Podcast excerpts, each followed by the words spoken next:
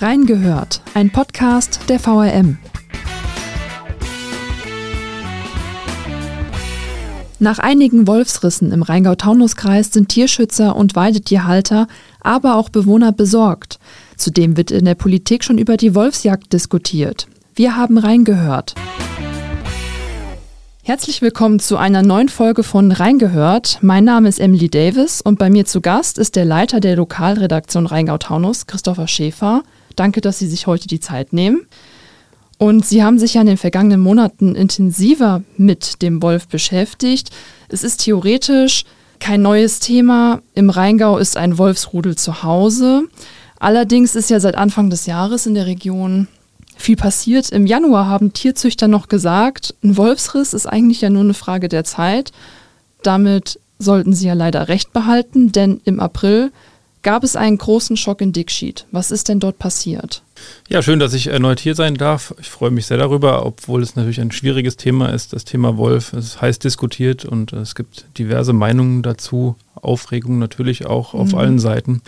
Ja, was ist passiert im April in Dickschied? Ähm, es war der erste Fall, dass der Wolf auf einer umzäunten Weide zugeschlagen hat, in dem Heidenroder Ortsteil. In der Nacht auf den 22. April kam der Wolf auf die Weide und hat drei Tiere erwischt. Das mhm. heißt, am nächsten Morgen kamen die Besitzer und dann fanden sie ein Schaf tot vor und die anderen beiden waren so schwer verletzt, dass sie erlöst werden mussten. Danach haben die probiert, die Tiere einzufangen, die letzten beiden. Es war eine fünfköpfige Gruppe, was nicht gelungen ist, weil die Tiere einfach so verängstigt waren. Ja, und, ähm, ja, und in der Nacht danach passierte das Unwahrscheinliche, nämlich dass der Wolf genau an derselben Stelle nochmal zugeschlagen hat, auf derselben Weide. Da wurde ein weiteres Schaf dann getötet und ein Tier hat überlebt. Also die, das Tier hat wochenlang äh, tierärztliche Behandlung gebraucht danach. Ja, also die Halter waren sehr geschockt von dem Vorfall und ähm, wollen sich auch keine weiteren Tiere zulegen. Das war mein letzter Stand. Ich meine, das ist ja auch super tragisch und mega traurig, weil das Tier ja damit ja auch traumatisiert ist. Und nach diesem Fall hat ja dann auch der Kreisbauernverband schon gesagt, das wird sich vermutlich noch steigern. Ich meine, Wölfe sind intelligent, die sehen jetzt ja auch in uns keinen Feind und gewöhnen sich ja auch so ein bisschen an uns und dann trauen die sich ja auch wahrscheinlich, sich uns irgendwie so ein bisschen zu nähern. Und so entstanden ja dann auch die ersten Vorschläge, den Wolf ins allgemeine Jagdrecht mit aufzunehmen. Aber was genau bedeutet das denn konkret? Also bisher kann man sagen, es gab ja noch keine weiteren bestätigten Fälle. Wir haben mhm. jetzt einen, im 16. Mai haben wir in Niedernhausen einen weiteren Fall von einem einen Verdachtsfall, also dass ein äh, Schafslamm gerissen wurde auf einer Weide. Das wäre dann wäre der zweite, wenn er bestätigt würde, aber es wird eben gerade untersucht. Mhm. Was bedeutet es konkret? Der Wolf hat einen sehr, sehr hohen Schutzstatus, und zwar in der FFH-Richtlinie bei der EU. Und wer den Wolf einfach ans Jagdrecht aufnehmen will, der muss bei der EU über die Bundesregierung ähm, eine Änderung des Gesetzes erwirken. Aber das ist nur schwierig möglich, ja, weil die Bundesregierung eben im Moment auch nicht dafür ist. Die CDU hat so eine Initiative gestartet, aber der Status ist weiter sehr streng eingegrenzt und das bedeutet, ähm, ins Jagdrecht einfach so aufnehmen kann man den nicht. Allerdings kann man schon Problemwölfe entnehmen. Das ist so. Ah, okay.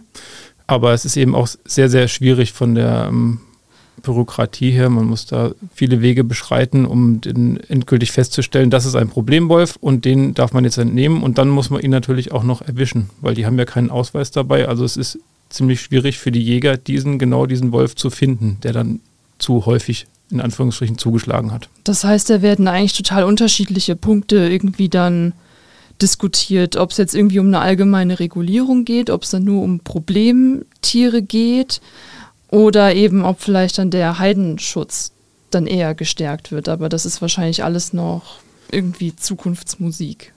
Über den Herdenschutz ähm, wird schon lange geredet. Mhm. Und da mhm. können ähm, Weidetierhalter auch Zuschüsse beantragen für ähm, Zäune. Also man muss einen Elektrozaun mit mindestens 2000 Volt haben, damit der Wolf auch richtig merkt, da soll ich nicht reingehen. Und über Herdenschutzhunde wird gesprochen. Das ist allerdings auch nicht ganz unproblematisch, weil diese Herdenschutzhunde eben schwierig zu halten sind. Die kennt man hier in der Region gar nicht so sehr. Die sind ähm, teuer und die sind sehr groß und mhm. ähm, können teilweise auch gefährlich sein. Aber es ist eine der Maßnahmen, die eben vorgeschlagen wird, um den Wolf abzuhalten. Und wie genau soll es jetzt weitergehen? Es gibt ja so eine Art Expertengruppe wohl. Ja, also die Bevölkerung ist ja schon ein wenig in Aufregung. Also die Weidetierhalter sowieso, manche Menschen auf den Dörfern auch, wenn sie sehen, ha, da wurde ja gerade ein Reh gerissen, das passiert ja ab und zu mal. Und dass die Wölfe in der freien Natur zuschlagen. Das Besondere bei den Fällen jetzt in Dickschied war ja einfach nur, dass, es, dass er einen Zaun übersprungen hat. Aber ich glaube, in den meisten der Fällen nehmen die Tiere sich einfach im Hinterlandswald dann die Rehe und die Wildtiere, die, das kriegt man meistens gar nicht mit. Die Expertengruppe, da ist ja so eine Art Wolfs-AG entstanden. Was sind da jetzt die konkreten Aufgaben? Genau, ja. Also die Politik hat natürlich aufgenommen, dass die Aufregung groß ist. Und mhm. deshalb ähm, wurde beim Kreis eine AG Wolf ins Leben gerufen unter Federführung des Landschaftspflegeverbands Rheingau-Taunus. Da sind alle Leute, die damit zu tun haben, beschäftigt, Experten, also ähm, auch der Kreisbauernverband und ähm, die ehrenamtlichen Wolfsberater, die es beim Kreis gibt. Und dort wird dann darüber gesprochen, wie man den Weidetierhaltern eben Unterstützung anbieten kann weil die Aufregung halt, wie gesagt, gerade etwas groß geworden ist durch die Vorfälle. Ja, und so will man den Leuten dann Unterstützung geben und vielleicht auch die Sache sachlich angehen und in, in der Diskussion bleiben. Ich meine, das wird aber wahrscheinlich auch noch ja ein bisschen jetzt, muss man das noch abwarten, wie sich das entwickelt wahrscheinlich. Wie gesagt, es gab bisher nur einen weiteren Fall, von dem wir gehört haben, ja. der auch bei dem, beim Wolfszentrum gemeldet wurde. Und die Diskussion geht weiter. Der Wolf wird jetzt nicht einfach so verschwinden, aber derzeit ist der günstige Erhaltungszustand, so heißt es, noch nicht erreicht. Das bedeutet, er gilt weiter als vom Aussterben bedroht und mhm. ähm, deshalb ist eine Aufnahme ins Jagdrecht derzeit meiner Meinung nach sehr unrealistisch. Da müsste jemand erst zu dem Schluss kommen, dass es viel zu viele Wölfe gibt und das haben die Monitorings, das sind die ähm, Untersuchungszeiträume. Da untersuchen die Experten, wie viele Wölfe gibt es denn überall. Wir haben im Rheingau-Taunus-Kreis ja den, das Rudel Rüd. Demnach sind es im Moment nicht so viele, auch wenn niemand genau beziffern kann, wie viele Tiere tatsächlich dort leben. Ach, okay. Und an dieser Stelle einmal für euch, falls ihr Kritik oder Anregungen habt, schickt die uns gerne an audio.vm.de oder kommentiert unsere Postings in Social Media. Warum ist es denn eigentlich so wichtig, über den Wolf zu berichten? Grundsätzlich ist es einfach mal so, dass wir mit dem Wolf ein, ja, doch recht neues Phänomen noch in unseren äh, Breiten haben. Der, das erste Rudel wurde ja erst im Berichtszeitraum 2021 nachgewiesen. Das heißt, es ist noch nicht lange her, mhm. dass der Wolf wieder unter uns ist. Osten der Republik gab das ja schon vor vielen Jahren äh, Berichte, dass die Wölfe jetzt in der Lausitz leben oder in Sachsen oder in Thüringen. Bei uns ist das noch relativ neu und wir müssen uns auch erst daran gewöhnen, mit dem zurückkehrenden Tier zurechtzukommen. Und danach richtet sich eben auch die Diskussion aus. Also manche Leute sind halt aufgeregter und wissen noch nicht, wie sie damit umgehen sollen. Manche sagen, man müsste den gleich erlegen, der sollte eigentlich lieber gleich wegbleiben. Es gibt auch diese Extremposition und dann gibt es eben auch Leute, die sagen, das ist ein ganz ein Tier aus Gottes Schöpfung und ja. das gehört genauso geschützt wie alle anderen auch und wir müssen ein friedliches ähm, Zusammenleben organisieren. Ich hatte ja genau so einen Umfrageartikel auch geschrieben, ja. wo ich dann im Untertaunus so für Itstein verteilt und Taunusstein dann ja auch Leute gefragt habe, wo auch die meisten gesagt haben, die meinten, der gehört zur Natur, die Menschen haben den damals ausgerottet, deswegen ist es sozusagen sein gutes Recht, dass der wieder da ist. Und welches Argument ganz oft gefallen war, war das mit den Wildschweinen, dass Wildschweine doch genauso gefährlich sind, wenn die jetzt Frischlinge haben. Also warum wird jetzt so, so eine Diskussion losgetreten mit dem Wolf? Man kann sich gar nicht eigentlich für eine Seite mhm. konkret entscheiden. Und deswegen merkt man ja da auch dann schon, der Wolf kann von vielen Seiten betrachtet werden. Wie entscheidet man denn jetzt am besten, worüber als erstes berichtet wird? Man kann ja jetzt nicht in einer Woche fünf Artikel mhm. über den Wolf rausbringen und deswegen, wie priorisiert man das dann am besten? Ja, zunächst einmal machen wir eben die Nachricht. Da ist der, hat der Wolf zugeschlagen, das ist passiert und wir beantworten die typischen W-Fragen, wer hat wann was mhm. gemacht. Und das können wir auch ähm, dann benennen, vor allem wenn dann der Wolf auch nachgewiesen wurde nach ein paar Wochen. Das muss ja alles äh, vom Landesamt, vom Wolfszentrum Hessen, muss das ja alles bestätigt werden. Wenn wir diese Bestätigung haben, ist das dann auch wieder eine Meldung, weil dann wissen wir definitiv, dass es einer war. Vorher war das ja alles nur sehr wahrscheinlich, dass es ein Wolf war. Wir mussten zum Beispiel jetzt auch sechs Wochen lang circa, würde ich mal schätzen, warten, bis wir dann genau wussten, dass es ein Wolf war. In Dicksheet. Genau, in ah, Dicksheet. Mhm. Und in dem, äh, kurioserweise bei der, bei der zweiten Nacht, also bei dem zweiten ähm, Angriff, ähm, hat das nochmal äh, ein, zwei, drei Wochen gedauert. Das heißt, wir konnten immer nur über verschiedene Nachrichtenlagen berichten. Ah, der bestätigte Fall mhm. von der einen Nacht und dann wussten wir erst Wochen später, ah, der zweite war das auch. Und es wurde ja dann am Ende auch bestätigt, dass äh, es derselbe Wolf war, der da zugeschlagen hat, nämlich GW 3059F. So heißt das Tier. Interessante Namen. Ja, das ist ähm, ein, ein weiblicher Wolf, ein Nachkomme des Rüdesheimer Pärchens, was sich dort angesiedelt hat. Mhm. Und das kam zweimal in Dickschied vorbei.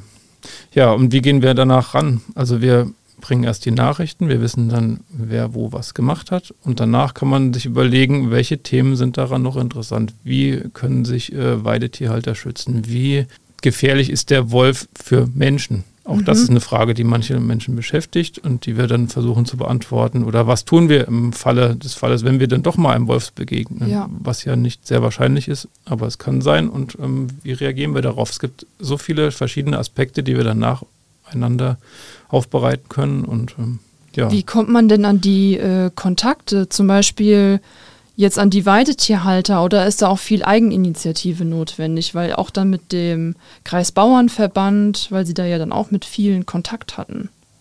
Das ist ganz, ganz unterschiedlich. Also ab und zu lesen wir von Fällen im Internet, auch in den sozialen Medien, auch bei Facebook. Dadurch kommen wir zu Kontakten. Manche schreiben uns eine E-Mail und sagen, hallo, da war doch was, bitte berichtet doch mal. Dann haben wir auch wieder den Fall wie in Niedernhausen, dass habe ich zufällig auf der Homepage vom Wolfszentrum gelesen, aber darüber hat uns niemand informiert. Also wir wissen darüber auch bisher nichts, außer dass da steht, es wird untersucht, ob es einen äh, Fall gegeben hat, dass ein Schafslamm gerissen wurde, aber ansonsten wissen wir darüber noch gar nichts. Also es ist einfach von Situation zu Situation unterschiedlich und auch manchmal eben viel Eigeninitiative notwendig. Was man noch ergänzen könnte, wäre vielleicht, dass es natürlich Interessengruppen gibt, die sich dann bei uns melden, wie der, der Kreisbauernverband, mhm. die dann ihre Meinung äh, auch öffentlich präsentieren wollen. Und wir sind ja auch daran interessiert, eine lebhafte, sinnstiftende Diskussion dazu führen äh, und möglichst alle Meinungen dort abzubilden. Und das heißt, die Protagonisten aus der aus Politik oder aus Verbänden, die kommen dann auch zu uns, weil sie ja klar, sie wollen ja in der Öffentlichkeit auch ihre Meinung repräsentiert wissen und wir nehmen die selbstverständlich gerne auf. Und ich meine, man kann es ja leider nicht jedem recht machen, auch wenn wir natürlich versuchen, über alles zu berichten und jede Seite ja auch abzubilden. Aber aktuell, wenn es dann eben mehr Berichte darüber gibt, wie Schafe gerissen werden, und dann kann man uns vielleicht vorwerfen, dass wir zu einseitig berichten, weil wir zu wenig jetzt über den Wolfsschutz beispielsweise gemacht haben und warum es auch gut ist, dass der Wolf wieder bei uns ist. Und dann ist so die Frage, wie gehe ich denn dann damit um, wenn mich so ein Leser kontaktiert und vielleicht ein bisschen anfeindet, dass ich ja total einseitig berichten würde? Im Idealfall ähm, können wir dann sagen, vielleicht haben Sie ja ähm, den einen Bericht nicht gelesen, aber wir versuchen immer möglichst alle Seiten darzustellen. Mhm. Und wenn der, wenn der Stand der Diskussion schon so ist, dass wir schon alle Seiten beleuchtet haben, kann man sagen, schauen Sie hier, schauen Sie da, wir haben doch schon. Und äh, falls das mal nicht so sein sollte, haben wir auch immer die Möglichkeit zu sagen, stimmt, Herr Leser, Sie haben recht, ähm, wir können ja vielleicht nochmal auf dieses Detail eingehen, das haben wir bisher noch nicht behandeln können. Ist ja auch möglich, dass es einfach die Zeit Absolut. noch nicht dazu reif war, dass man noch nicht die Kontakte dazu hatte, aber wir sind immer auch aufgeschlossen, wenn man vernünftig mit uns spricht, dass wir dann auch ähm, dem nachgehen und wir sind da keiner Sache, stehen wir da negativ gegenüber oder so, sind dafür all, alles offen und so muss es auch sein. Ist es denn sinnvoll, so ein breit gefächertes Thema in der Redaktion eigentlich aufzuteilen? Also wenn ich mich jetzt zum Beispiel wochenlang mit dem Leiden der Weidetierhalter eben beschäftigt habe und mit den Landwirten, ist es ja vielleicht nicht ganz so einfach, dann einen Artikel plötzlich zu schreiben, warum ich den Wolf schützen sollte, vielleicht wegen ich meine, ja, wir müssen neutral bleiben als Journalist, aber auch so mit der Glaubhaftigkeit. Spielt das da irgendwie auch mit einer Rolle, dass das sinnvoll ist, eben das aufzuteilen? Also wir sind hier in der Lokalredaktion und da muss, denke ich, jeder bereit sein, alle Standpunkte einzunehmen, sich alles anzuschauen und da würde eine Spezialisierung auf, auf die, die Weidetierhalter oder die Wolfshasser in Anführungsstrichen jetzt keinen Sinn ergeben. Also wenn, dann machen wir Geschichten über das gesamte Thema. Vielleicht kommt in dem einen Bericht mal die Seite mehr zu Wort, in dem anderen so, aber wir versuchen die Waage zu behalten und äh, ja, gefühlsmäßig darauf einlassen sollte man sich in unserem Gewerbe nicht. Ja, wir können das so darstellen, wie es ist, alle Seiten darstellen und ähm, auch unsere Meinung äußern, aber von Gefühlen sollten wir uns da eher nicht leiten lassen. Deswegen macht eine Spezialisierung auf diese Weise keinen Sinn, würde ich sagen. Wer sich auf den neuesten Stand bringen möchte, für den oder die, habe ich in der Folgenbeschreibung alle Artikel der jüngsten Ereignisse und Debatten eingefügt. Danke, dass Sie sich heute die Zeit genommen haben. Und danke an alle, die heute reingehört haben. Macht's gut und habt eine schöne Woche. Tschüss.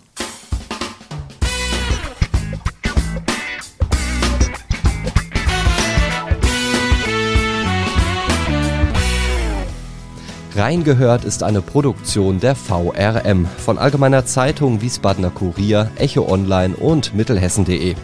Redaktion und Produktion die VolontärInnen der VRM. Ihr erreicht uns per Mail an audio.vrm.de.